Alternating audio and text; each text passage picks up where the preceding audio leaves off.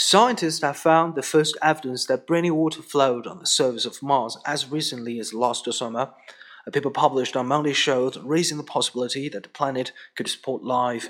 Although the source and the chemistry of the waters are unknown, the discovery will change scientists' thinking about whether the planet that is most like Earth in the solar system could support present day's microbial life.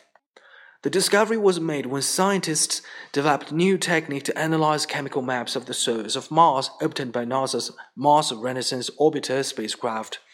They found telltale fingerprints of salts that form only in the presence of water in narrow channels cutting to clay walls throughout the planet's equatorial region.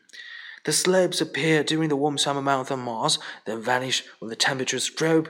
Scientists suspected that streaks were caught by flowing water, but previously had been unable to make the measurements.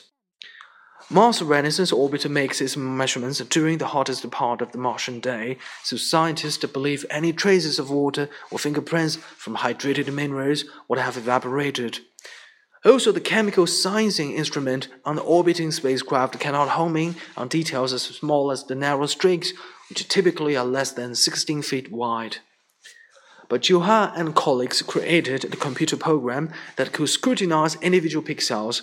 That data was then correlated with the high resolution images of streaks. Scientists concentrated on the wide streaks that came out with 100% match with the locations and detections of hydrated soils.